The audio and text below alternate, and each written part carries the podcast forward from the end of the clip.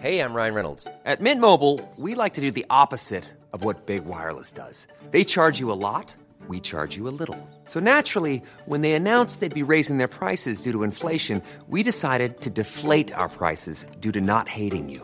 That's right. We're cutting the price of Mint Unlimited from $30 a month to just $15 a month. Give it a try at mintmobile.com slash switch. $45 upfront for three months plus taxes and fees. Promo rate for new customers for limited time. Unlimited more than 40 gigabytes per month. Slows. Full terms at mintmobile.com.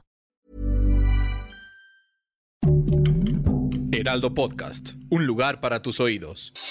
Noticias del Heraldo de México.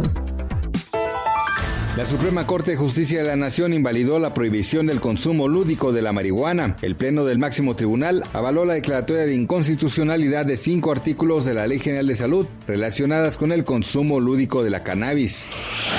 Florencia Serranía dejó este lunes el cargo como directora del Sistema de Transporte Colectivo Metro y en su lugar entró Guillermo Calderón. La sustitución la informó la jefa de gobierno de la Ciudad de México, Claudia Sheinbaum.